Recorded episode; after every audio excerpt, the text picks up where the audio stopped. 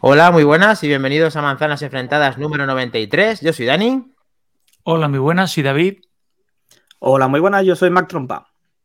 Y es la hora de las tortas. Tiruriru, tiruriru, tiruriru. Bueno, pues aquí estamos ya en Twitch, en ¿qué más? En Twitter y también en YouTube. La primera vez que estamos en los tres servicios a la vez con esta nueva herramienta, así que estamos de estreno eh, con eh, David y con Mac Trompa, ya les habéis visto. Así que vamos a comenzar en 93 eh, una vez más con el nombre actualidad, que ya es plantilla fija, David, fuera de coña ya, tú te estás ganando al final el puesto. Estamos esperando a José como agua de mayo, así que con el momento que esté José volverá a su cargo, pero se lo va a poner muy difícil, David, porque últimamente está haciendo mucho de hombre noticia. Muy buena, David. Muy buena, fuerte aquí, ¿eh, Daniel. Eh, me parece que no hemos comentado a nuestros seguidores, creo que has dicho Twitch, Twitter, YouTube, eh, te falta nada más, creo que en Canal Cocina, pero lo estamos negociando, que también vamos a entrar. No queremos, no queremos defraudar a nuestros seguidores de Canal Cocina, que también lo vamos a intentar, ¿eh? Todo que no, que no quede por nosotros, ¿eh?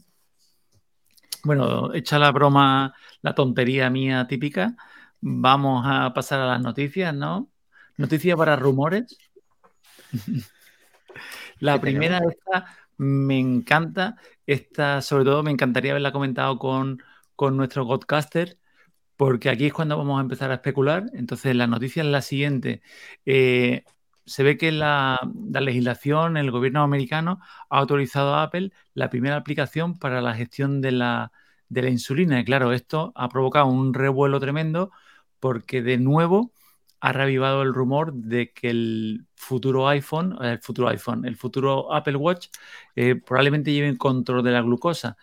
Entonces ahí de nuevo abrimos el melón, de nuevo se reactiva la rumorología. ¿Qué opináis? ¿Será el, el WatchOS 8? ¿Será el 9? ¿Será el X? Voy a dejar a Mac Trompa porque a ver qué pasa con esto que ya llevamos nombrándolo durante mucho tiempo, pero vamos, mm, a ver, señor Mac Trompa, ¿qué pasa con, con la medición de glucosa en la sangre? A ver, es que es lo que tú dices. Eh, ¿Cuántos años hace ya que vamos con este rumor de glucosa? Eh, pero bueno, que dice glucosa, podríamos hablar de temperatura y podríamos hablar tranquilamente de tensión. Mm, tenemos un Apple Watch que hace desde tres años, que hace exactamente lo mismo, dos años, el Serie 6, el Serie 7, que no han innovado en ningún tipo de sensor. Tampoco nos han dicho si es más preciso que los sensores anteriores. Mm, bueno, que yo, creo que ahora mismo es, es, es, humo, que está muy bien, que ojalá lo podamos tener y, que ojalá lo podamos tener lo antes posible, porque todo lo que sea sensores de salud, eh, bienvenidos sean. Una de las grandes razones por las que tengo yo siempre la última generación de reloj, a excepción del 7, que no me pareció suficiente cambiarlo, es el tema de sensores de salud. Eh, a mí el Apple Watch recuerdo que el Serie 4 me detectó algo en el corazón. De verdad fue muy curioso. Fue muy curioso porque me tocó ir al hospital y el, el, tío que hace el triaje, ¿no? que te dice tú estás fatal, tú te vas a morir, me dice, pero has venido porque el reloj te ha dicho que vengas. Y digo, no, he, he venido porque he querido, pero el reloj me ha dicho que ha detectado dos veces en menos de un mes que mi corazón se ha puesto a tope cuando yo estaba en reposo.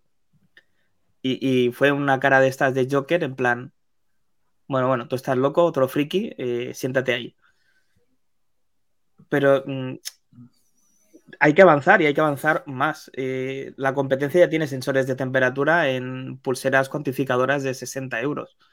Sí, la otra cosa es que lo midan de aquella manera porque me fiaría de Fitbit, pero efectivamente están, están empezando a entrar. Claro, entonces eh, unos cuantos sensores más de salud no estaría mal. Casi no. prefiero eso a un rediseño. Bueno, a ver, es verdad que es que el tema de la salud de Apple es sello de identidad. Lo que pasa es que se ha quedado atrás porque estamos diciendo esta noticia de que parece que, como ha dicho eh, David, que esto está empezando a coger forma porque ya hay indicios, como cuando también José nos dijo que también habían hablado de una compañía que se estaba dedicando a eso, o sea que hay gente que está trabajando en ello. Eh, fuera de coña, eh, esto es una cosa que, que, se está esperando, que hay gente que, que, está depositando toda su confianza en que Apple eh, intente tener esto cuanto antes, porque va a facilitar la vida de millones de personas.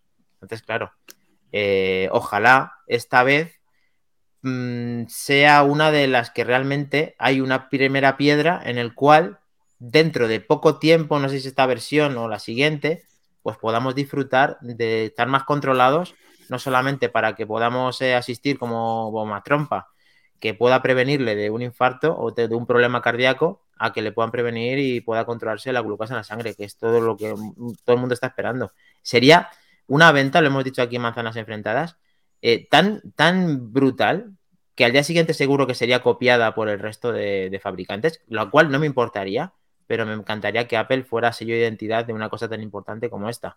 Entonces, ojalá que estas cosas que se están empezando a, a, a sacar, pues mmm, sean reales. O sea, me encantaría. Sería estupendo, la verdad. Es que además, el problema, eh, como bien dice David en el, en el chat, todo el, tema es la complicación legal, todo el tema de permiso, toda la certificación sanitaria, porque sí es verdad que son cosas eh, que hay que andar sobre, sobre un firme sólido. No puede ofrecer unos datos, por ejemplo, como le pasó a Mac, Albert. No le puedes estar diciendo a la gente así como así, oye, mira, que tienes el corazón tocando las castañuelas, ¿no? Porque los hospitales se nos colapsan, ¿no? Entonces, cosas así o preocupación o tal. Pero, por ejemplo, yo recuerdo eh, que con el tema del COVID hubo un estudio bastante fiable en el cual había unos sujetos de estudio que, que no sé si les ofrecen el, Apple Watch gratuitamente y están sujetos a este estudio y les monitorizan a diario.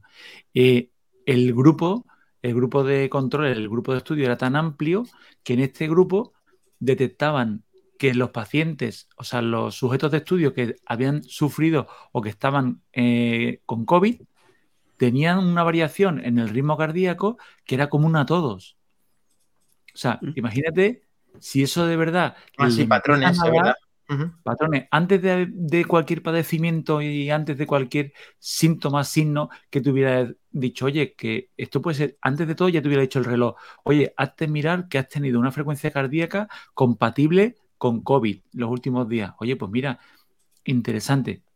Igual que lo de la saturación del oxígeno en sangre, imagínatelo todo combinado, pero no sé por qué no, no, no lo han llevado a más no lo han querido. Imagínate, por ejemplo, el tema de la saturación del oxígeno en sangre, que era tan importante para el tema del COVID, ¿cómo lo podrían haber publicitado? ¿O cómo le podrían haber dado más bombo en la, en la Keynote, en la presentación? Y no, no, no le daban, no sé por qué. Bueno, entiendo que es por esto mismo, por motivos legales, ¿no? Por motivos de certificación y que no se quieran pillar los dedos. Y el tema de la glucosa, pues es la guinda del pastel de todo esto que comento. Creo que debe ser lo más difícil lo más complejo, pero no solo de implementar, sino también de legalizar. Y así como hemos dicho una y tantas veces, lo vuelvo a decir, creo que cuando lo hagan será el clásico golpe en la mesa de Apple. Apple sabe que todos lo sabemos, que no es que le guste llegar el primero, pero le gusta cuando llegue quedarse con el asiento. Y sería un golpe. Yo he oído de mucha gente que odian como suena el iPhone y todo lo que eh, conlleva porque no les gusta ese sistema tan cerrado, no les gustan y por supuesto el Apple Watch mmm, desde lejos ya les crea urticaria y a mí me han confesado que como traiga lo de la glucosa van de cabeza. Sí, yo también opino claro. lo mismo.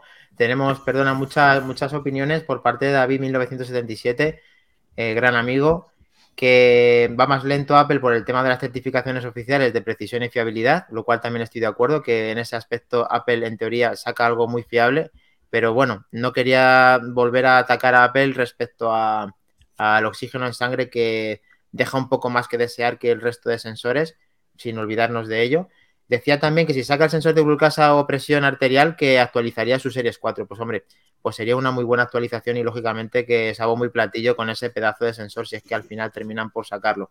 Y soy Efestos, eh, que creo que no, sé si es la primera vez que, que está con nosotros, está poniendo, eh, si sacan algo, que lo dudo, no será un sensor de glucosa per se, será algo basado en Machine Learning en base a multitud de datos. No se puede saber la glucosa sin extracción.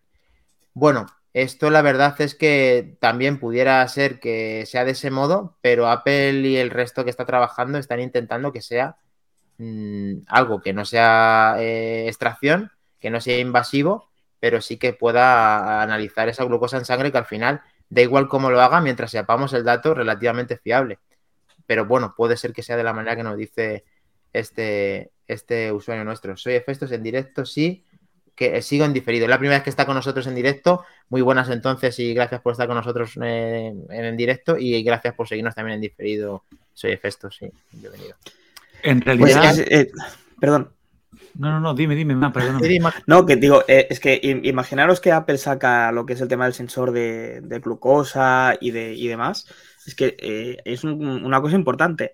No solamente la gente que tengamos Apple Watch viejos querremos renovar, Claro. es que la gente que ni tan siquiera tenga iPhone se Eso. va a ver obligada a comprar el reloj y el iPhone. O sea, Sí. al- a, a nivel de económico para Apple puede representar un boom brutal de nuevos usuarios, de gente que pasa de Android a ellos por primera vez, única y exclusivamente por el tema de salud. No, no, por eso me referiría a que era un éxito garantizado. O sea, se hacía referencia a eso porque la gente eh, ya lo vería como algo definitivo. Y lo que tardase el resto en reaccionar. O sea, lo que empezaran las pulseras de turno competencia a intentar eh, tener la misma tecnología en sus smartwatch.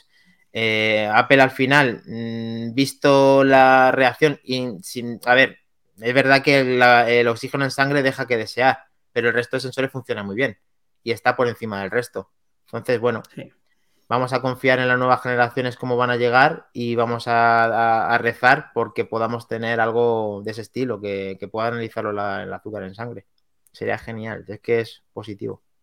Ten en cuenta que, mira, hay comunidades en las que no está eh, subvencionado el, no sé si conocéis el, el- el parchecito este, Sí, sí, sí. Un parchecito que se coloca en el hombro, efectivamente. exacto, que sí es invasivo. Eh, Quiero recordar que cuesta 120 euros al mes, que es lo que cuesta. Entonces, hay mucha gente que le interesa porque es en salud y lo invierten muy a gusto. Ponte que este sistema de verdad saliese. Es que en un año te has pagado el iPhone y el reloj. Sí, sí. Es que Sí. tienes la inversión hecha. Y luego, en contestación a, a Soy Efectos, yo también era de la teoría que él decía de Machine Learning. El Machine Learning, por supuesto que tiene que funcionar aquí a tope para estudiar esos datos. Pero sí es cierto que sí hay métodos ahora mismo no invasivos para medir la glucosa. Es un poco mm, de hora de los unicornios explicarlo porque es que es, es increíble, pero es, son haz de luces que penetran en la piel y que miden el reflejo que provoca y ahora por Machine Learning y todo esto provocan, o sea, calculan cómo el reflejo varía en función de la glucosa, o sea, en sangre, cómo te da, bueno, prácticamente igual que la saturación o el, Sí, otras la luz roja esta, ¿no? sí. Pues otra luz más, que tendrán otro haz diferente. Entonces, Madre mía, al final va a parecer es una discoteca ahí en la muñeca, pim pam, pim pam, pim pam, pim pam. yo te digo, los clásicos coches locos, ¿no? Ujú. Chimo Bayo ahí, pimba, pimba, pimba. Sí, sí, sí, sí, sí, sí. Y la batería lo que te puede durar, ¿eh? En el, en Joder, el- además que si no os habéis fijado por la noche cuando sale el resplendor de la muñeca a veces y dices, joder, El color verde, ¿verdad? sí, o el verde o el, o el rojo, y dices, madre mía, esto, tío, esto. Pero bueno, Sí, ahí pero a está mí- el trabajo. A mí me encanta, yo lo vuelvo a decir, yo soy fan de la aplicación AutoSleep desde hace tiempo y me encanta por la mañana cuando me levanto ver cómo he dormido y luego el nivel de oxígeno, el nivel de el ritmo cardíaco, cómo la, la respiración, incluso el ruido. El ruido sí lo tengo yo quitado, pero me encanta cómo me mide, me encanta, me puede decir que soy obseso de, de ese tipo de control, pero es más curiosidad. No, no, curiosidad. yo además me estoy preocupando que yo soy usuario de dejarle cargando por la noche. Me estoy forzando últimamente a, a recobrar eso de que te analice el, el sueño. No lo estoy haciendo ahora con una aplicación como la tuya, que sé que es de las mejores. De hecho, la he probado y efectivamente que lo es. Lo estoy haciendo con lo nativo y también cada vez está mejorando un poquito. O sea que la verdad es que, que hay que sacar partido a nuestros dispositivos y no hay mejor manera que, que también, gracias a que llegó también tarde, pero que analice el sueño, que es una parte importante también para el descanso y para el control y para la salud también. Que un serio que es? es increíble cómo, cómo varía. O sea, yo tengo desde que tengo la aplicación, que puedo llevar con ella cuatro años, cinco. Sí. Y es increíble cómo te hace las métricas, las escalas y cómo la noche que te pasas cenando un fin de semana o la noche que te pasas con alguna copa o los días que no duermes, cómo cae la gráfica de descanso y cómo sube el ritmo cardíaco, te digo sin exagerar un 20%. O sea, si normalmente puedes tener en reposo durmiendo 50 y tantas, 60, la noche que te pasas se te puede ir perfectamente a 80 y tantos. Y bueno, te quiero ni contar las semanas de feria, las semanas de feria que cuando te despiertas y he mirado el, reloj y me dice, macho, eh, que durmiendo has tenido 110 pulsaciones. O sea, deja algo de rebujito para los demás, ¿sabes? Claro. Bueno, a ver, que dice David, cuando te despiertas, claro, como que se van a dormir en fiesta, ¿sabes? Sí, sí, no, eh, ahí donde le ves tiene, tiene cara de, fiestero también, de hombre noticia y de fiestero también. Pero bueno, como diría un gran podcaster, como diría un gran podcaster, Nest. Pues otra noticia que a él le encantaría eh, y que sembraría la polémica y que ha estado agitando nuestro fantástico grupo de Telegram en el cual mm, podríamos echar el día entero porque es para mí a veces lo, tengo, lo tomo como, como una tasca, como un sitio de encuentro con los amigos. En lo único, lo único que faltaría quizás sería un grifo de cerveza en nuestro grupo de Telegram para lo típico de, sentarnos a hablar el ¿eh? mundo yo firmo por eso. Debería, debería haber un, grifo interactivo o algo así. Porque es lo típico de que sacas temas que sabes que no vas a solucionar, porque cada uno tiene su opinión, pero con el cual te pegas debatiendo el día entero, ¿no? Y hoy, por ejemplo, ha vuelto a suceder. El viernes es un día muy propenso para eso. Entonces, el tema de debate de hoy, el tema sin, sin solución de hoy, eran los gigas de RAM. Los gigas de RAM en los dispositivos eh, iOS o iPad. Además, perdona, eh, David, el que, el que siembra polémica siempre es el mismo usuario de, manzanas enfrentadas en Telegram, que es Wally, que es un gran em, agitador, del grupo. Sí, sí. Además, un gran seguidor. ¿Cómo se llamaba aquel El follonero. El follonero, es un follonero, efectivamente, sí, sí. Un día tiene que venir por aquí y nos van a dejar títeres sin cabeza, pero bueno, eh, perdona que te interrumpa.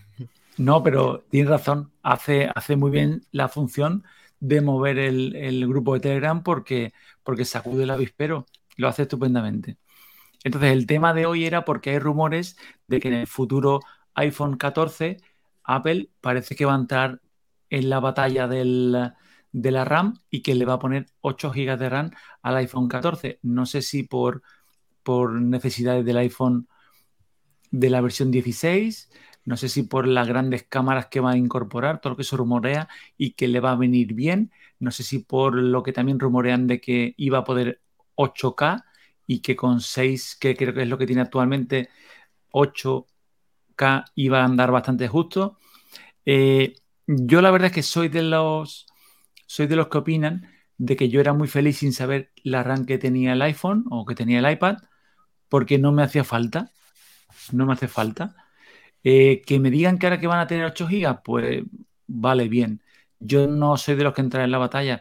Lo que sí es que caballo grande ande no ande. A mí me gusta que vaya, que vaya suelto, pero tampoco quiero que pase como con los iPad Pro, sobre todo los que tienen 16 gigas de RAM en un iPad Pro, que lo tienen como que tiene una flor en el pelo, que sí que es muy bonito, pero que no te vale para nada. Sí, a ver, esto hay mucha controversia. Apple nos ha acostumbrado a lo que tú acabas de decir y es verdad. Incluso Wally lo ha dicho también en nuestro grupo de Telegram, en el cual que si no estás o no lo conoces, te invito a que lo conozcas porque es una es la auténtica salud, como yo siempre digo. Y, también el, este de Pitis, que el, el mentor de, la auténtica salud. Pero bueno, más allá de eso, es verdad que Apple nos ha acostumbrado a que no tengamos que ver la RAM y que el sistema funcione correctamente con cada una de las actualizaciones que tenga ese propio, ese propio dispositivo. Entonces, ¿qué está ocurriendo a día de hoy? Pues que el, dispositivo ha aumentado de procesamiento una barbaridad, ha aumentado de, capacidad una barbaridad y tiene que, tiene que aumentar de memoria RAM otra barbaridad que eso eh, nos está eh, manteniendo en precio desde el iPhone 10, 1.159 euros. Incluso antes eran 64 gigas y ahora tenemos 128. y eh, Apple nos está cobrando lo mismo por el dispositivo y sí, quitándonos el cargador, que sé que alguien seguro que lo está pensando.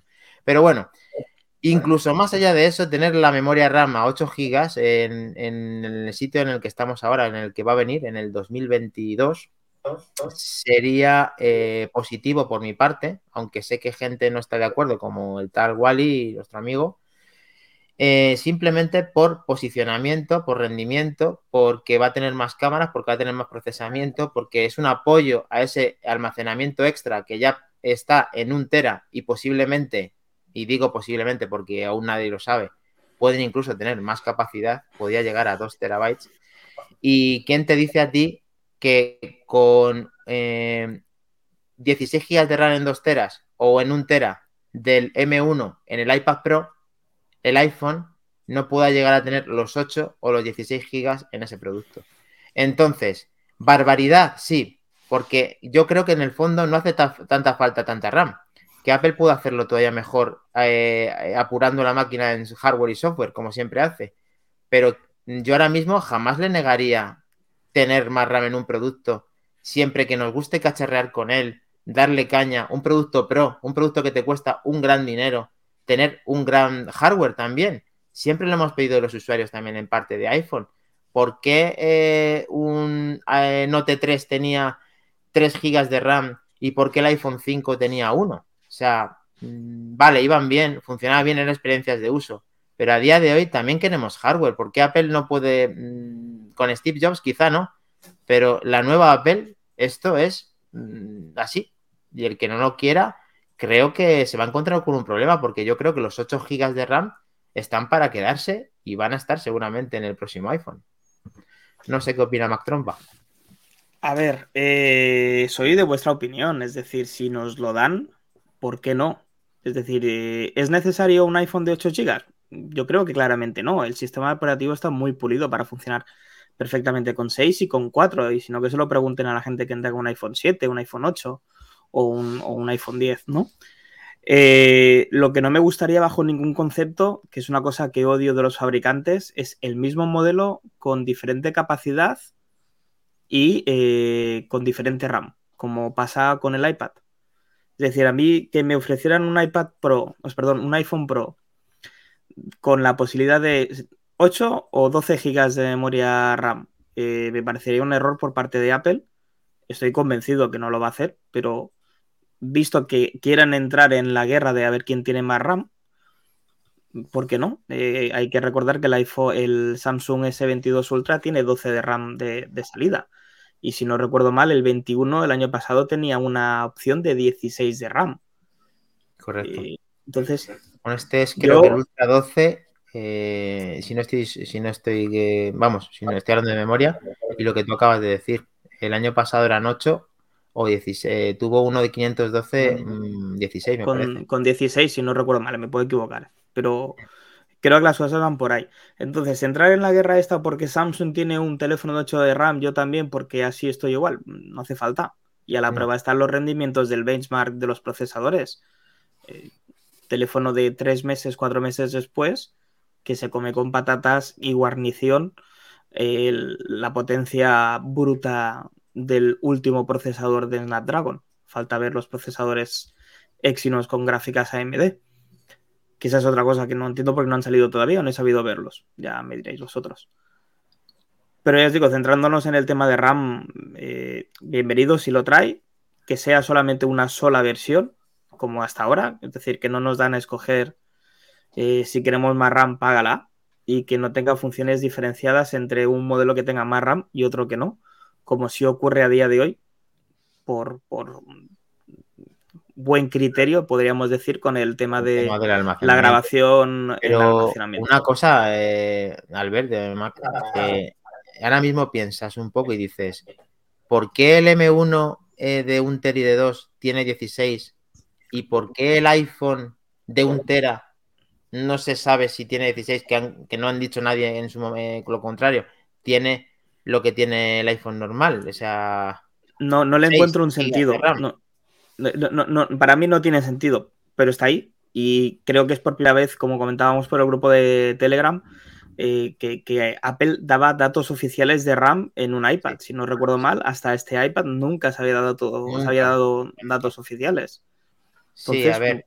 Mm, a ver, si, si te cobran lo mismo por el producto, es una cosa que, que, que nadie se va a quejar porque le pongan RAM. Para mí no es un defecto del dispositivo. Es igual que si me dices que no necesitas que sea más rápido el procesador. Hombre, claro, si yo sé que con un procesador de dos generaciones atrás sigue siendo bueno, pero si la cosa evoluciona, ¿por qué no tiene que evolucionar la memoria RAM? Es que no sé. En algo tiene que diferenciarse de la anterior y alguna eh, propuesta tendrán eh, Apple y lo tendrá claro, supongo que tendrá claro el tema de por qué le está poniendo esa memoria RAM al dispositivo. Sea porque imagínate que hasta tenga 8 y utilice 6 y tenga 2 simplemente porque simplemente le salga más económica la operación y, te vende 8 y al final luego lo, inútil, no sé, es que Apple nos ha tenido como, eso. Como el chip de radio, quieres decir, que tiene desde el iPhone original el chip de radio y nunca lo ha utilizado. Bueno, es que creo que hay alguna cosa más. Apple, eh, los que le salen mal, los, Apple TV, tienen capados los procesadores con núcleos de menos. O sea, que es que lo ha hecho, o sea, que existe. Entonces, bueno, no sé, David, el tema de la rama, ¿a ti te escama? ¿Te dice, tienes algo? David. Es que ha habido un momento que te he perdido, que se ha quedado ah, en, que se te ha quedado el sonido en, bucle. Ahora te oigo estupendamente. Ay, perdona. Esto de que hemos comentado, ¿qué, te sugiere? ¿Qué, ¿Por dónde crees que Apple puede tirar el tema de la RAM? ¿Qué, ¿Por qué está haciendo esto? ¿O por qué se supone que va a hacer esto? Porque tampoco. Antes me, pega esto último que has comentado, que ya le interese pasar todos los dispositivos a 8 GB de RAM por, por economía, por fabricación, por unificarlo, por economizar, más que por entrar en la batalla de, la RAM. Creo yo, ¿eh? Si es que van sobrados, si es que no creo yo que les haga mm, ni meterse en la batalla, no creo, ¿eh? No le pega, no le pega a Apple, no. No sé le pegan otra batalla, le pega la batalla de la batería, lo que tú quieras. Ahí le encanta sacar pecho. De sus procesadores le encanta sacar pecho. Pero como bien ha dicho antes Albert y, tú lo has, lo has estado comentando con él, si es que ni comentaban la RAM. Cuando en Android te lo nombran casi antes que el modelo. Con 12 GB de RAM que tienen los, los Samsung. Por Dios, pero si yo tengo 8 en, aquí en el iMac y esto va sobrado. Claro. Lo que hay que tener en cuenta también es que mm, efectivamente antes no lo nombraban, pero también luego hay que tener en cuenta el tipo de memoria RAM, porque son eh, generalmente se habla de la RAM como abulto, o sea, en plan 1, 2, 3, 4, 5, 6, 7, 8, 9, 10 y llenarte la boca de RAM. Pero luego tiene que ser de una rapidez esa memoria RAM. Últimamente estamos mostrando XDR4, está ya la XDR5 y veremos a ver de qué manera es eficiente esa RAM y la RAM que es más rápida para que pueda efectuar y no necesites tanta. Al fin y al cabo, cuando es tan rápida, generalmente no se necesita tanta. Y cuando es un procesador tan rápido, tampoco se necesita tanta. Y cuando tienes una velocidad de escritura y lectura tan rápido, tampoco se necesita tanta. Pero a su vez, Apple, en este aspecto, que nos está dando una opción de tener, o hay un rumor grande con consistencia, de que nos va a dar más memoria RAM, yo para mí, bienvenida sea. Y también es porque de lo que dice Soy Efestos, que la tenemos en pantalla en, Twitch y en el resto de plataformas. Yo creo que si aumentan RAM, que lo que dice, no será por competir con otros dispositivos, más bien que alguna nueva función del sistema operativo lo requiera. Y efectivamente, eh, Apple puede hacer justicia que esto sea por algo que nos quiera, eh, pues eso, una, función extra del, propio iPhone. Puede ser. Eh, ¿Podría ser eh, necesidad para conectarlo con unas gafas, Dani? No sé, no me lo digas, que entonces ya me. qué malo eres, qué malo eres. ahí lo dejo, a ver, claro. Es decir, esos, esos restos de código en el. En Reality OS. Sí, como dijimos en antes, a ver, Reality OS, eh, la memoria RAM y el recurso RAM y la potencia de todos los efectos que va a tener que aplicarse en la gafa pues no es con cualquier dispositivo y con cualquier hardware, eso está claro. Eso tiene que tener un rendimiento y una experiencia de uso interesante. Ahora, me gustaría mucho que siguieran en la tónica esta de que, vale, me quitas el cargador, pero 1159 los iPhone Pro para arriba, no me subas el precio, ¿vale? Porque entonces ya... Sí, sí. sí. el, precio comienza a ser algo desorbitado y difícil de sostener. Porque el, bueno, en, en I siempre sale un estudio. ¿Cuánto cuesta fabricar un iPhone sin contar el I D y no pasa de 250 a 300 eh, dólares? Ha subido un pelín más ahora por la OLED desde hace ya de las generaciones del 10, pero ya. Hmm. Bueno, y por el 5G, que tiene mucho arancel y tal, Ah, pero eso le quedan dos días, como sabemos. Es decir, en principio Apple en, nada va a estar fabricando su propio chip 5G. Hmm. Y vistas las pruebas que han hecho en China de 6G, eh, un terabyte, no un terabyte, o un giga en un segundo, a un kilómetro. No sé si lo habéis. Eh, no, ¿cómo es? ¿Cómo, ¿Qué pruebas han hecho? Han hecho unas pruebas de a un kilómetro de distancia, no sé si han pasado un terabyte en un segundo. Un tera en un segundo, ¿qué dices? Sí, sí, sí. Eh, a un kilómetro de distancia de la antena. Quiero decir, escandaloso. Madre de la Escandaloso.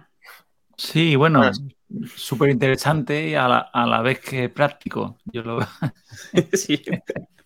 hombre, a ver, eh, imagínate poder operar desde, desde, bueno, pues ya lo decía con el 5G, que en principio se necesita más banda de ancha para poder manejar coches e historias pues en operaciones de precisión a distancia, yo qué sé, imagínate controlar una grúa desde España y la tienes en Dubai. Ya se hace, ¿eh? Y ya no te hablo de grúa, te hablo de cirugía, ¿eh? Que el de cirugía, sí, sí. De para adelante. le cae la red y a tomar por culo el tema. Hombre, ten en cuenta, eso es, por ejemplo, como, bueno, esto todo es, por supuesto, marketing y autobombo, que yo lo veo muy bien, ¿no? para la ciencia y para que los que tienen dinero inviertan en ciencia y sobre todo en medicina. Yo lo veo muy bien, ¿no? Pero, por ejemplo, como el, como el bombo que sacaron de la máquina que ponía los implantes dentales, que era un robot, pero luego tenía que tener un, ser humano que era el que le cambiaba las, las fresas, o sea... Sí, como la caja rápida, que es mucho más imprecisa que lo que estás diciendo, pero tiene que haber alguien gestionando el humano. Exacto, luego habrá ahí, pero bueno, sí que es interesante. Yo más lo veo en el tema que comentamos un par de podcasts atrás, y es cuando grabas, por ejemplo, los vídeos con, el ProRes, que te queda un vídeo que luego moverlo es dificilísimo.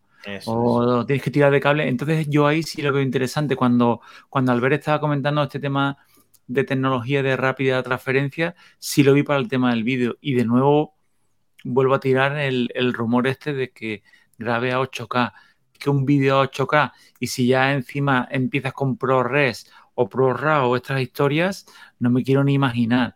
Lo que tiene que ser mover vídeos de 15 o 20 gigas. Sí, bueno, si tenemos ya, eh, imagínate, lo acaba de decir Albert como una comparativa que si es así, el Tera de tu copia de seguridad del teléfono hecha con 900 gigas, que tengas ahí tu vida y la de, y la, y la de, y la de tres personas, tres generaciones más. Eh, se la paso al ver, por la circunstancia que sea, en un segundo. A ver, lo queramos o no, es la hostia, tío. O sea, que una cosa que antes tardaban días, luego tardaron eh, horas y ahora que tarde un segundo. O sea, ojo, cuidado, tío. Hoy, Hoy recordábamos al cerrar eh, en el trabajo las conexiones de, bueno, de que antes ya estabas conectado a internet, llamaban y se cortaba. Luego vino la RDSI que separó la voz y los datos. Mm. Eh, ya luego vino la primera tarifa plana donde podías estar casi todo el día conectado, que ya dejabas el Napster. los eh, grandes microfiltros, tío, los grandes microfiltros. Me voy a dejar este disco a descargar. Mañana lo tengo. Qué rápido. ¿Cómo que qué rápido? Claro. Si ahora te puedes descargar la música al instante. ¿Quién no eh, tiene hoy en día Spotify o Apple Music o cualquier solución de. Pero bueno, por suerte va cambiando y para bien. Y cuando, y cuando el, el, modem se ponía a marcar, que parecía que estaba conectando con, otro planeta, eso lo echo de menos. lo echo de menos. ¿eh? Eso denota cierta edad también, ¿eh? Los que estamos diciendo esto. A mí me lo han contado, a mí me lo han contado, ¿eh? sí, ¿no? Un amigo un amigo. es que se te ve, pues eso, pues veinteañero, de veinteañero para arriba. Por supuesto. Sí. Veinteañero en un día que, estoy un poco cansado y ya está. Sí. Depende cómo te has levantado con Apple Watch, ahí lo dices. Hoy de 20. Hoy no, hoy no le pregunto. Hoy, no, le preguntado, ¿no? Bueno, a ver, eh, David, ¿qué tenemos, ¿qué tenemos en el menú este del hombre noticia? A ver, ¿qué, ¿qué más nos puede sorprender en el 93? A ver, explícanos.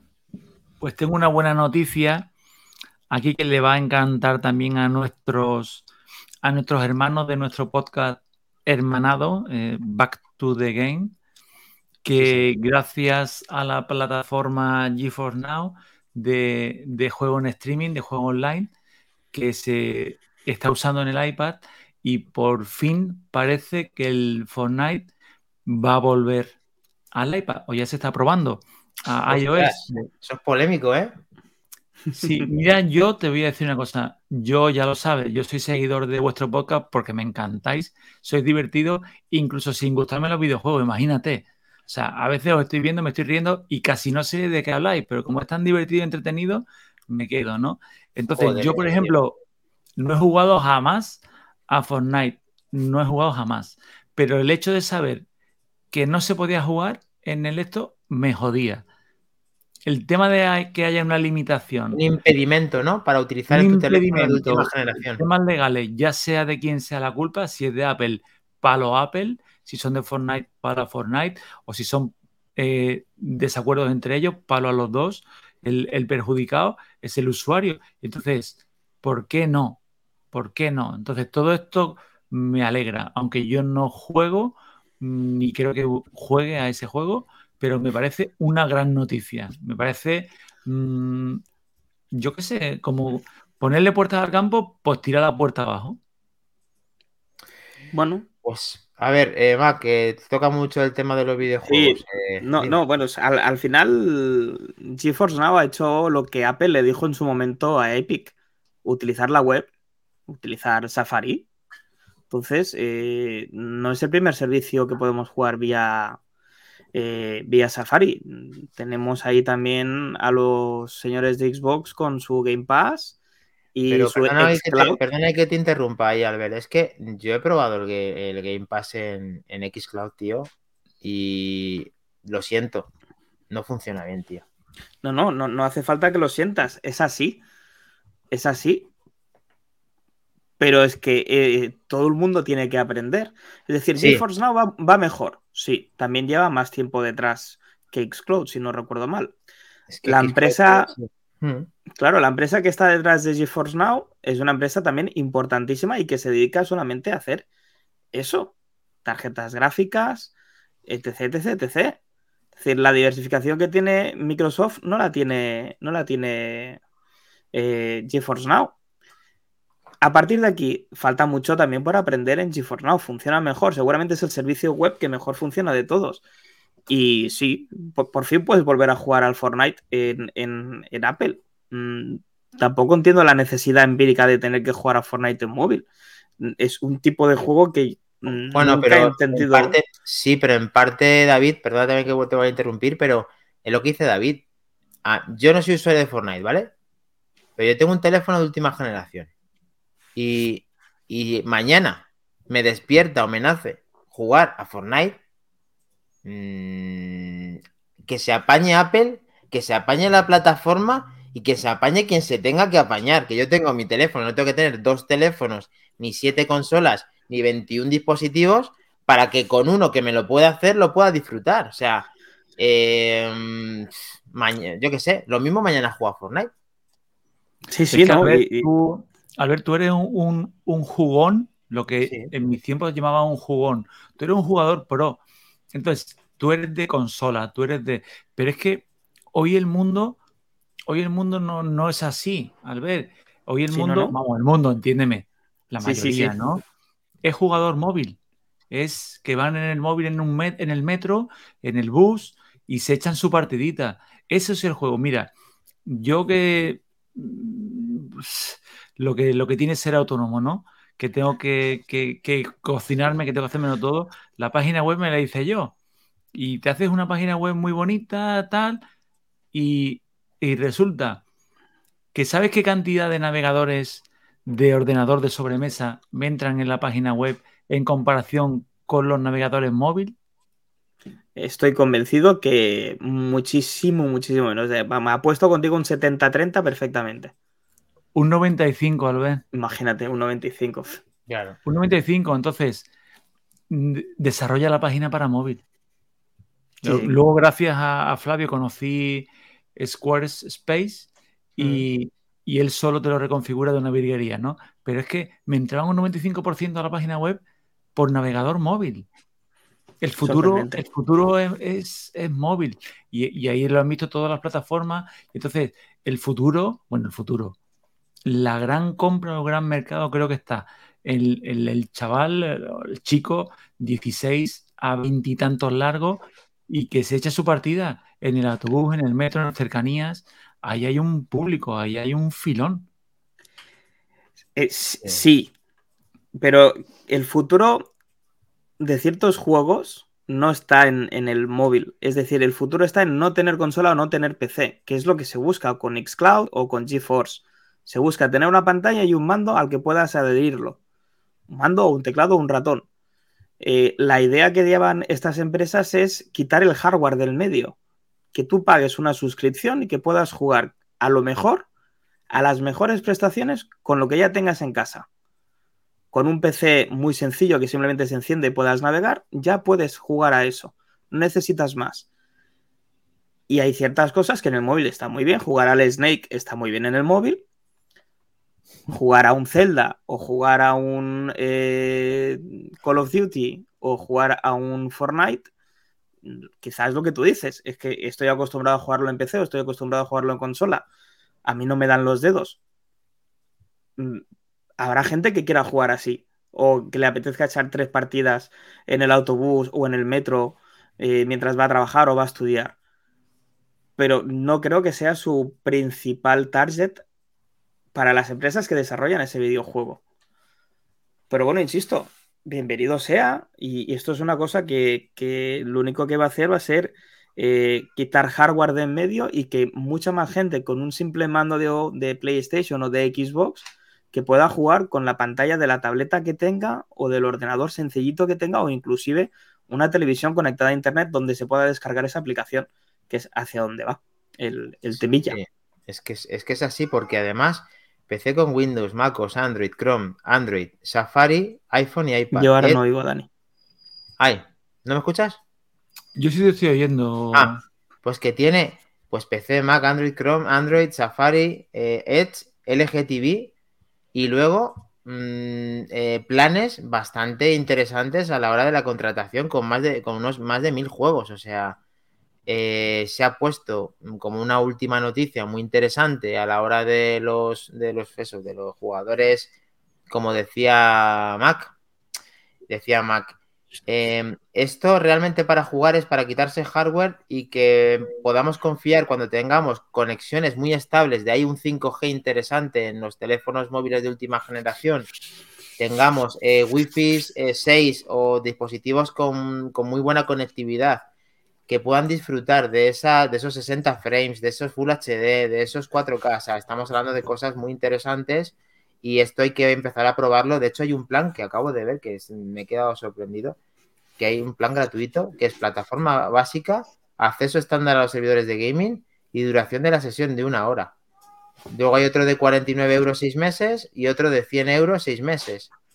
Eh, en el cual el de 100 euros seis meses, o sea, 99,99, que lo llaman RTX 3080, eh, plataforma GeForce RTX 3080 On, acceso exclusivo a servidores de RTX 3080, o sea que lo mueven una gráfica de más de 1000 euros, ¿vale? Sesión de 8 horas de duración y hasta 1440p, eh, o sea, esta es la resolución, a 120 frames por segundo, en PC o en Mac. Sí, sí. ojo, cuidado. Y hasta 4K en la HDR en CLTV, TV, o sea, en la plataforma suya propia de, de GeForce, o sea, de Nvidia. La verdad es que es para echarle un ojo, para ir contándolo tanto aquí como en Back to the Game, eh, aunque es verdad que a los, a los, mm, pues eso, a los hermanos de Back to the Game, eh, estos tipos de plataformas discrepan, son más de consolas, son más puros y efectivamente esto eh, tiene que evolucionar mucho más como, como no ha evolucionado Stadia y, una persona que es jugón, como Mac Trompa, como yo, que ahora estoy un poquito más puesto que de costumbre por el tema del podcast y demás, pues eh, he de decir que las consolas todavía tienen ese atractivo mmm, aún mayor que las plataformas de streaming. Que, que esto no es como antes tenía un Blu-ray y lo disfruto 4K en mi televisor porque, porque voy a mejorar respecto a Netflix. Es que ahora Netflix y ese Blu-ray están casi casi a la par. Lógicamente está mejor el, la reproducción física del producto, pero es casi casi lo mismo para televisiones de última generación. Respecto a los videojuegos es diferente. Todavía no ha llegado el videojuego a la altura de la consola y del tiempo real en respuesta sin con una conexión interesante. Le falta todavía. De hecho, lo que acabamos de hablar con el tema del Game Pass en el streaming, que no está funcionando correctamente.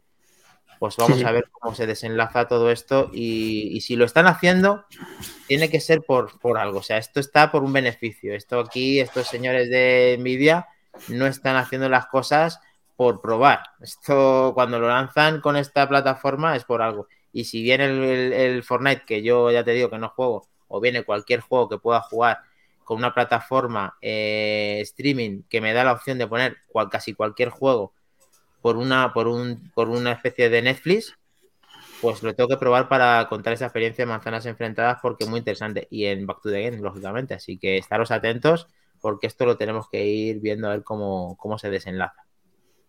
Es buenísimo cómo entras a la página de Nvidia de GeForce Now y lo primero que te sale en enorme, no en grande, en enorme es juega a Fortnite. Sí, o sea, porque te, es ganarán, ganarán, muchísimo dinero por eso. Sí, es un reclamo. Sí, sí, es... Total, lo primero que sale, efectivamente. Estamos ahí en la web. Poco a poco ya he intentado, todo esto... He intentado sí. compartirlo aquí en la retransmisión con esta fantástica herramienta nueva que usamos, pero no he querido, no he querido caer la conexión. Vale, vale. Para el siguiente. Yo ya haré las pruebas en circuito cerrado. no, pero bueno, es, es, lo que, es lo que decía Dani, ¿eh? es una cuestión de tiempo. Es decir, ¿cuánto tiempo lleva Netflix haciendo lo que hace? ¿Seis, siete, ocho años? ¿Cuánto lleva. GeForce? ¿Dos? ¿Tres? Una cuestión de tiempo. Nos guste a los puristas o no nos guste. Es decir, esto es una cosa que ha venido para quedarse. Eh, todas las plataformas importantes están apostando de una manera o de otra. Amazon con Luna, eh, Google con Stadia, Microsoft con Xcloud, GeForce, una empresa totalmente arbitraria con GeForce Now. Eh, bueno, oye, es decir, es que. Perdona, pero bueno. Te he entendido. Estoy Mira Siri por ahí. no, esta es Google. Google no se está enterando. Pues Google. sí, le has dicho al togo de Stadia y se ha, se ha quedado ahí. Todo se ha quedado ahí. Uh. Sí. Bueno, pues con el tema de esta noticia tan. Bueno, esta es de hoy, está tan fugaz, que además eh, nos ha sorprendido un poco a mí personalmente. La hemos tenido que contar hoy porque, porque era inminente, esta, lo he visto esta tarde, y la verdad es que, que tenía muchas ganas, pues eso, de, de, probarla antes, así que vamos a, darle la esperanza que se merece, porque lo mismo sorprenden, sorprenden esta experiencia nueva con, con. Así como vamos a ver eh, eh, qué tenemos ahí más pendiente, David. ¿Tienes alguna cosa también interesante de este tipo? ¿O ya eh, Oria de los unicornios que tenemos? A ver, cuéntanos. Tengo una noticia muy interesante que me gusta, a mí me encantan estos rumores agitados, esta revuelta de ideas, esta tormenta, este brainstorming de rumores, me encantan porque se entremezclan todos y no sabes si están hablando de siete productos o el mismo con siete características. Esa cosa me encanta porque me vuelvo loco, ¿no? Entonces, como se va acercando el, el 8 de marzo, que Dios quiera que sea ese día el de la Keynote, porque la hemos basado tanto hasta el punto que algún loco, creo, me ha parecido oír que ha cambiado su agenda en previsión de que ese día era la presentación. No voy a nombrar a quién. No te vas a autonombrar, ¿no? No te vas a autonombrar. No me voy a autonombrar, pero alguien ha modificado la agenda para tener esa tarde libre por si acaso. Uh -huh. Estaba mirando el calendario yo ahora y voy de mañana, así que. Genial. Yo también voy de mañana, así que. Sí, sí. Entonces, pero el loco era yo. No, no, locos somos todos. somos todos.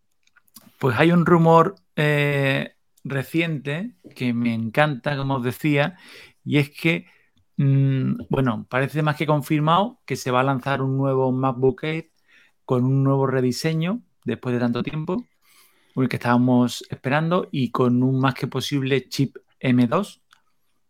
Lo que no esperábamos es que viniera de la mano de un producto que todos dábamos ya por porque se iba a tomar una caña con el HomePod. Eh, hablo del MacBook de 13, del MacBook Pro de 13, el que pensábamos que iba a quedar obsoleto y que estaban liquidando ya el stock y parece que no. Hay un rumor que dice que va a venir y que va a traer el M2. Pero aquí es donde os comentaba la tontería esta mía, una de las mías, de, de la mezcla de rumores, ¿no? Que me parece muy gracioso porque es que hay, como yo digo, la tontería esta que yo digo yo, las corrientes de pensadores, ¿no? Mm. Y hay una, hay una opinión que dice que se va a convertir en, una, en un entry level, un ordenador de bajo coste, eh, y que le van a quitar la touch board, no va a tener eh, la pantalla promotion y le van a quitar varias cosas para abaratarlo y le incorporarían el M2, ¿no? Yo, este rumor no me lo creo, no me lo creo, no coincido con él. ¿Por qué? Porque ya lo tienen. Se llama MacBook Air. ¿Para qué vas a abaratar? ¿Qué vas a lanzar? ¿Un producto de 800 euros? No lo creo, la verdad. Yo creo que tienen el MacBook Air como, como gama entrada y que no, no, le van a poner, no le van a poner palos en los radios, lo van a dejar que ruede bien. Luego el otro, la otra corriente de pensadores, en el mismo rumor, habla de que no va a ser más que una renovación en el chip, que va a conservar la touch bar, va a conservar el todo, o sea, su, su, su arquitectura, y simplemente que le añadirían el M2. Yo esto sí lo veo más, pero casi porque quieran liquidar un poco más el, el, stock que tengan y porque hay gente como nuestro querido podcaster que no es fan del diseño del nuevo Pro o que echen en falta la Touch Bar y que quieran cubrir ese pequeño nicho, ese grupo de personas. Y este sí me lo creo yo más, simplemente que le actualicen el chip. Es un buen diseño, es una buena máquina y creo que le pueden dar continuidad. Igual que cuando han lanzado un iPhone 13 y han dejado el 12 o han dejado el 11, yo creo que sí que puede ser una buena idea. No lo retocaría en más, lo dejaría tal cual, pero sí actualizarle el chip M2.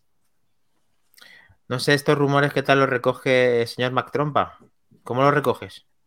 A ver, eh, estoy con David de que un MacBook de entrada no tiene ningún tipo de sentido. De hecho, casi casi te diría que no tiene sentido el 13 a día de hoy. Porque si lo miramos fríamente, el procesador del Air de 512, que tiene también 8 núcleos en la gráfica, es exactamente el mismo procesador que se monta en el MacBook Pro de 13, con la gran diferencia de que uno tiene ventilador y touch bar y el otro no más allá de la batería de dos horas de duración extra por el hecho de que uno es cuadrado completamente y el otro pues tiene la forma de cuña tan particular y tan característica que, que siempre ha definido la gama de Leir. Eh, seguir con un MacBook Pro con eh, Touch Bar cuando en los hermanos mayores, en los que realmente son Pro, la han sacado, eh, me parecería un error por parte de Apple. Yo sigo con mi cruzada absurda de que van a hacer un iPad SE y creo que van a hacer también un MacBook SE que se quede SE de entrada, luego el Air y ya quien quiera más potencia que nos vayamos a los MacBook Pro de 14 y 16. Mm, em, yo apostaría por ahí. Sí, es, es, arriesgado. O sea, em, lo que ha dicho David, yo lo he escuchado de una diferente versión que es eh, que va a ser tal cual el de 13 pulgadas con touch bar incluido con actualización de procesador. Lo cual me chirría más incluso que lo que dice David, que es el tema de conservar touch bar, que, en teoría la quitan en los modelos superiores y lo va a mantener el, de 13 pulgadas, me parece raro. Por otro lado, eh, eh, nomenclatura M2. M2 Mm, creo, y lógicamente nadie lo puede saber, que no, que bajo ningún concepto va a ser M2. Bajo lo que yo puedo opinar, no puede ser M2 porque estamos hablando de M1 Max, M1, M1 Pro, estamos hablando de la serie M1, que es verdad que salió en 2020 y efectivamente podrían pasar de número, pero recién sacado M1 Max y M1, M1 Pro, me parece que la nomenclatura M2 está eh, fuera de lugar en cuanto a pues, marketing etcétera.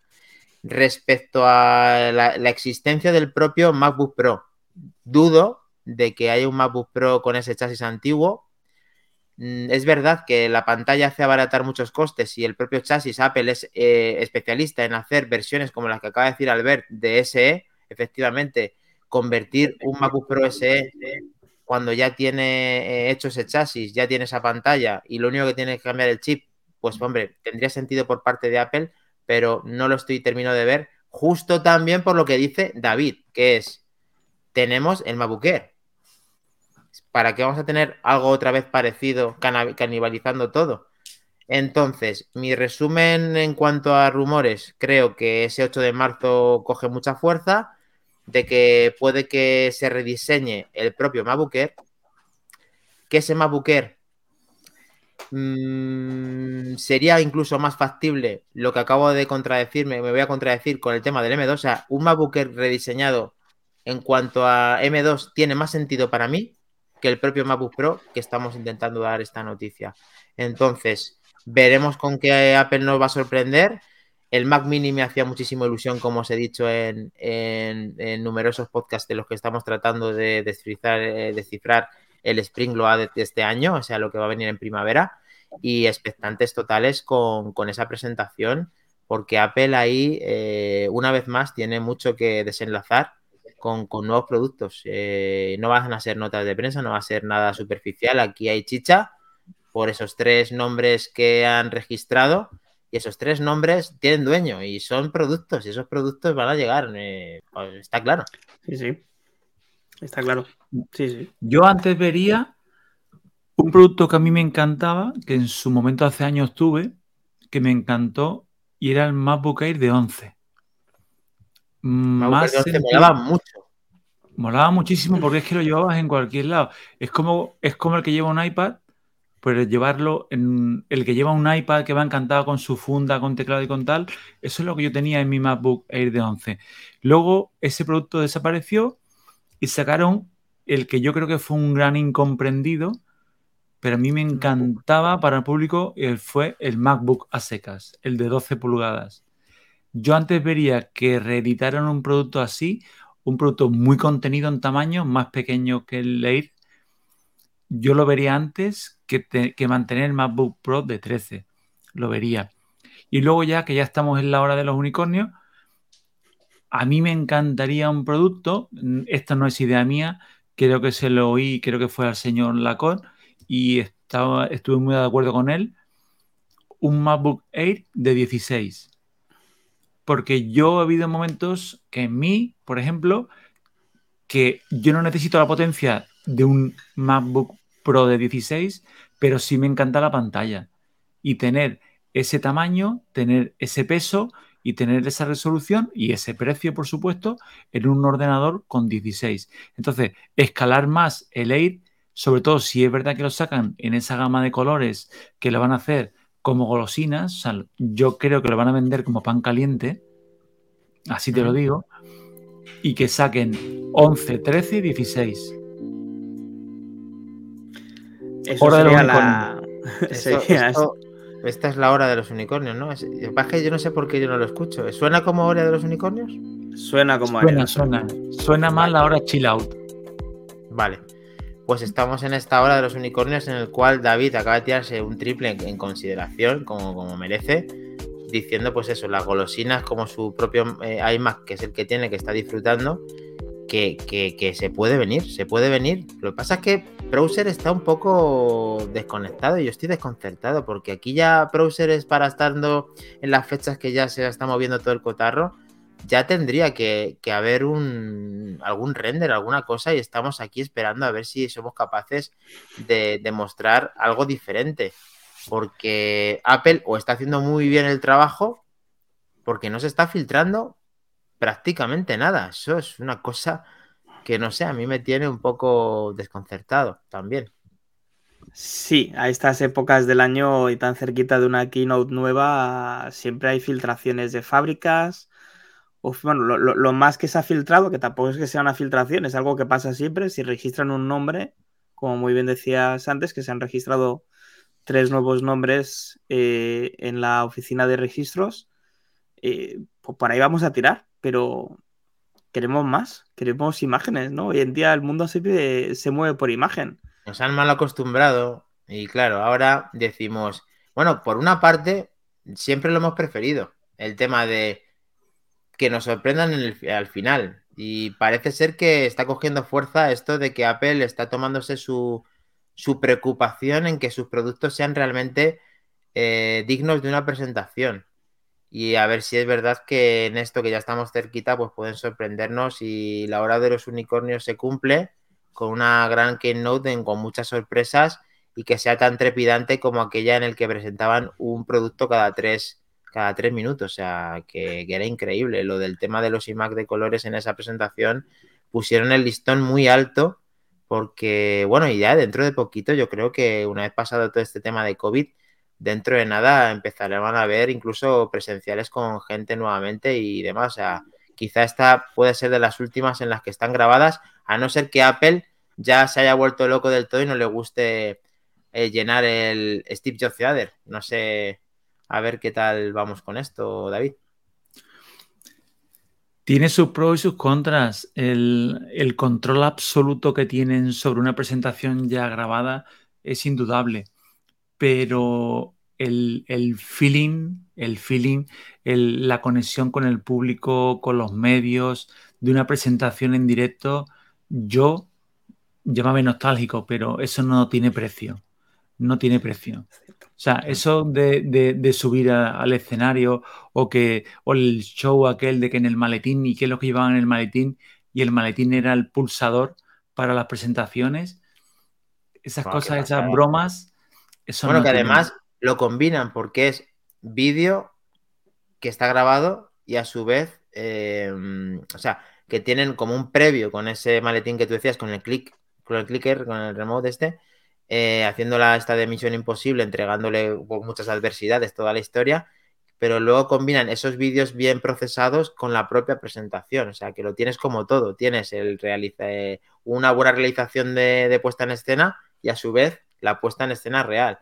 Entonces, al final, yo creo que salimos ganando. Lo único que yo saco mucho beneficio de que sean grabadas, aparte de lo trepidante cuando se da bien y menos densas, es el tema de que están pues, subtituladas, que a mí me da, me da mucha vida el tema de que esté subtitulado. A ver, Mac Trompa, ¿qué opina de todo esto? Yo, es que se me habéis hecho pensar, ahora cuando ha dicho dime nostálgico, uff, eh, me, me, emocionaría volver a ver un, sillón, solo un sillón en, la, en, el, en el theater. Y imaginaros, ¿no? Que eh, se presenta algo revolucionario sentadito en el sillón. La última vez que pasó eso fue un iPad. el señor Steve Jobs estaba sentado ahí y presentó un iPad sentado en un sillón delante de un montón de gente y volviéndonos locos. Sí, sí, fue una eh, Fue por 2010 o así, sí. Tengo muchas ganas de un, de un One More Thing, que supongo que no se dará hasta que se vuelvan a las presentaciones en directo y con público. Como dice David, el feedback que te da la gente cuando presentan algo que enfocan al, al a las butacas y ves a la gente diciendo, oh, sí, sí, esto, esto es lo que queríamos.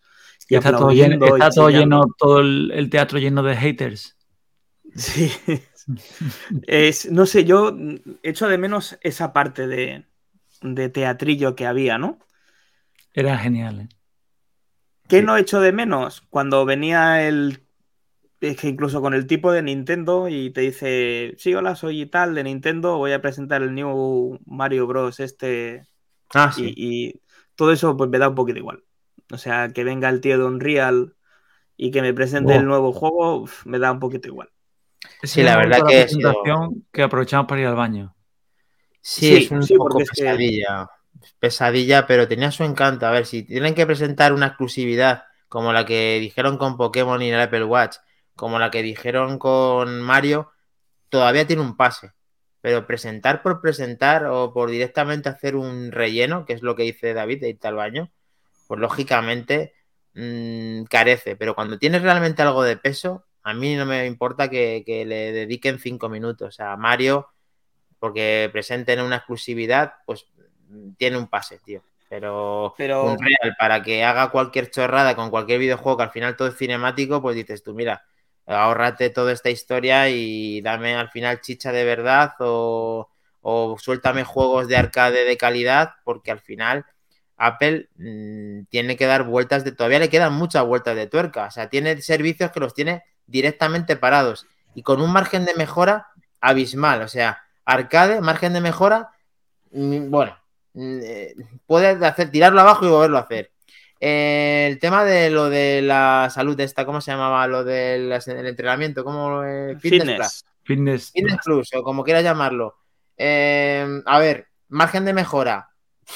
Han empezado, efectivamente. Ese tiene, ese tiene recorrido. Ese, ese- se estrenó antes de ayer. Entonces, ese se entiende que, pueden mejorarlo perfectamente en poco tiempo, si quieren.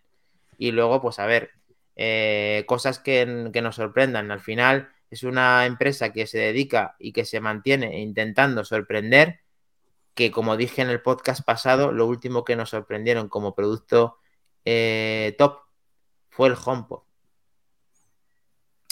Y ha pasado mucho tiempo. Demasiado. Le- Mm. Toca, toca, que, toca que, se, que se la vuelvan a sacar, realmente. Sí, sí. Me, Eh, me vais a permitir un, un pequeño guiño, una pequeña eh, recuerdo, un pequeño, una pequeña anécdota.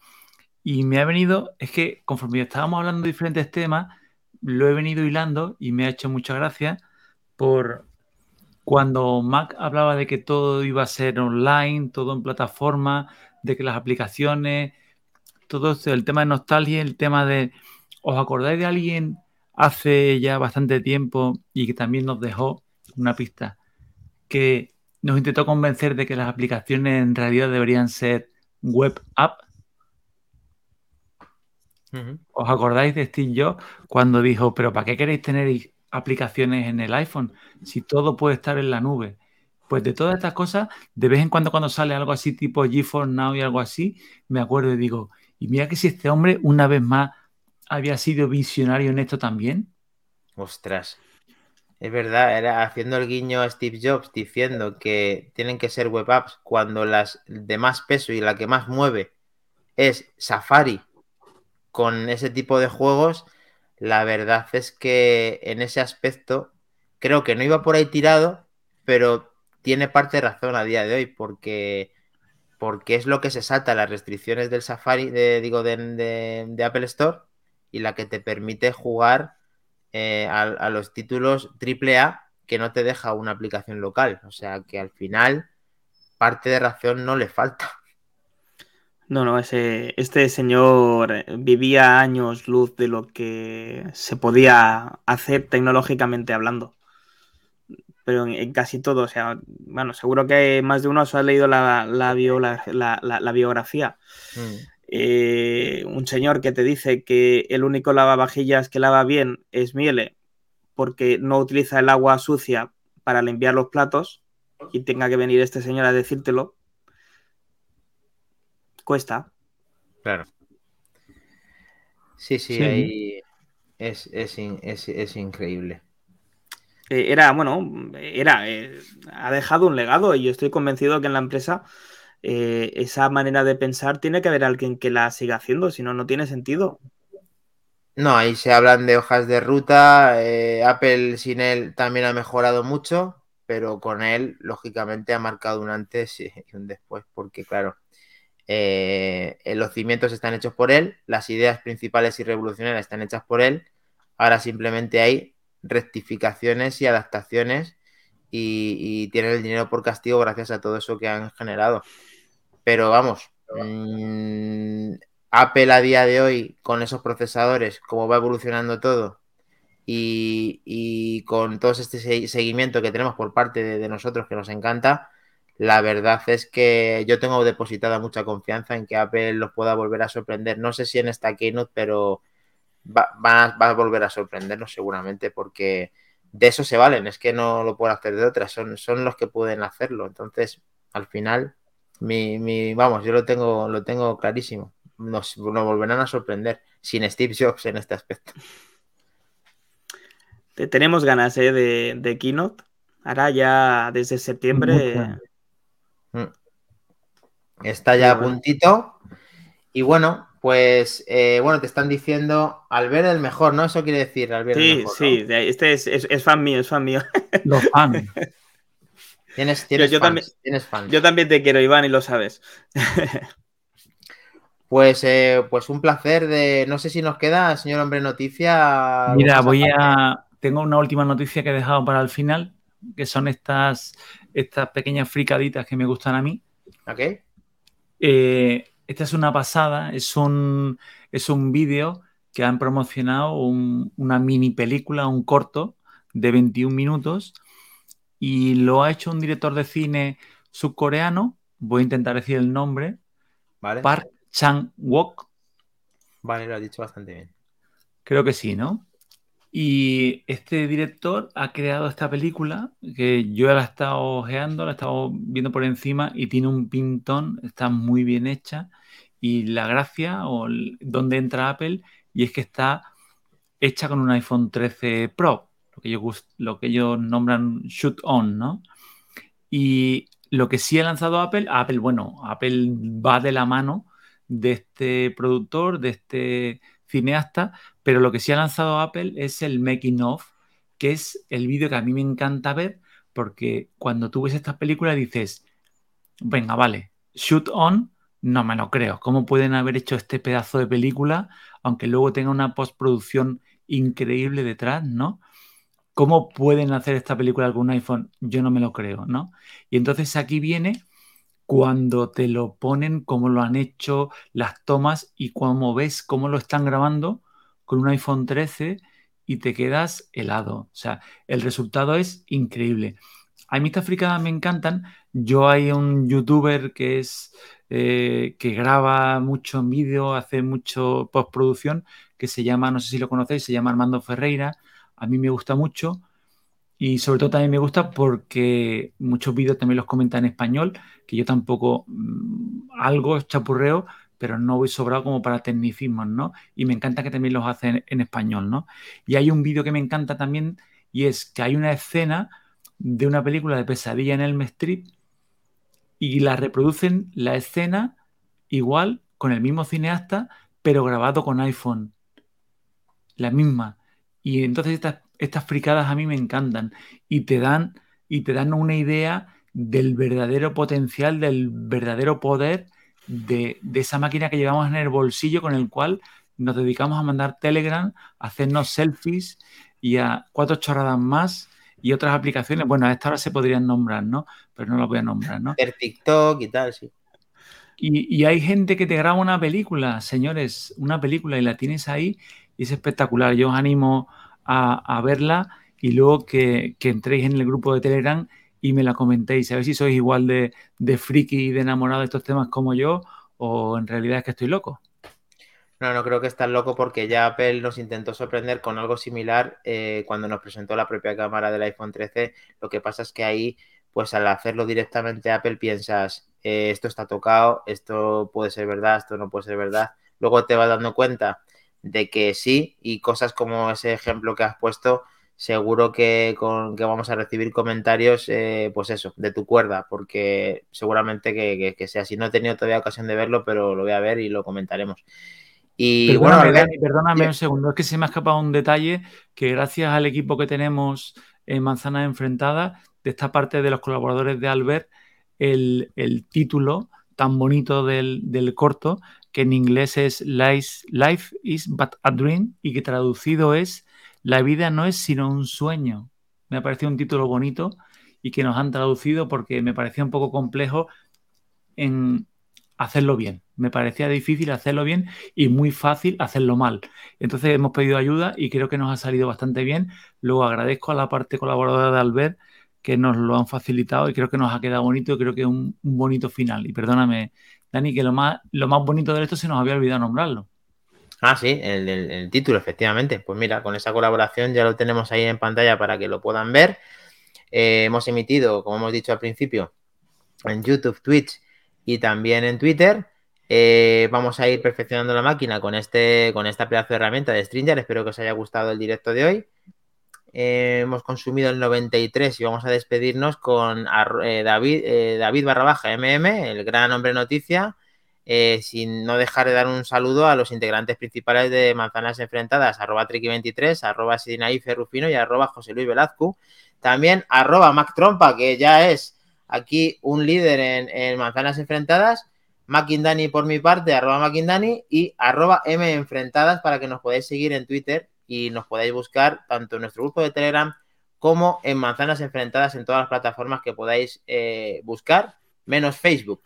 Así que ha sido un placer para, tener, para terminar este 93 y nos vemos el siguiente viernes a las 23. Así que nuevamente un placer chicos. Vamos a, despedirnos con el gran sonido característico de manzanas enfrentadas. Eh, salir a ver por aquí si soy capaz. Yo creo que, que sí, que voy a ser capaz. Vamos para allá. Un placer chicos, cuidarse. Chao chicos, gracias Albert. Hasta luego. Chao. Un saludo a todos en Twitch y en el resto.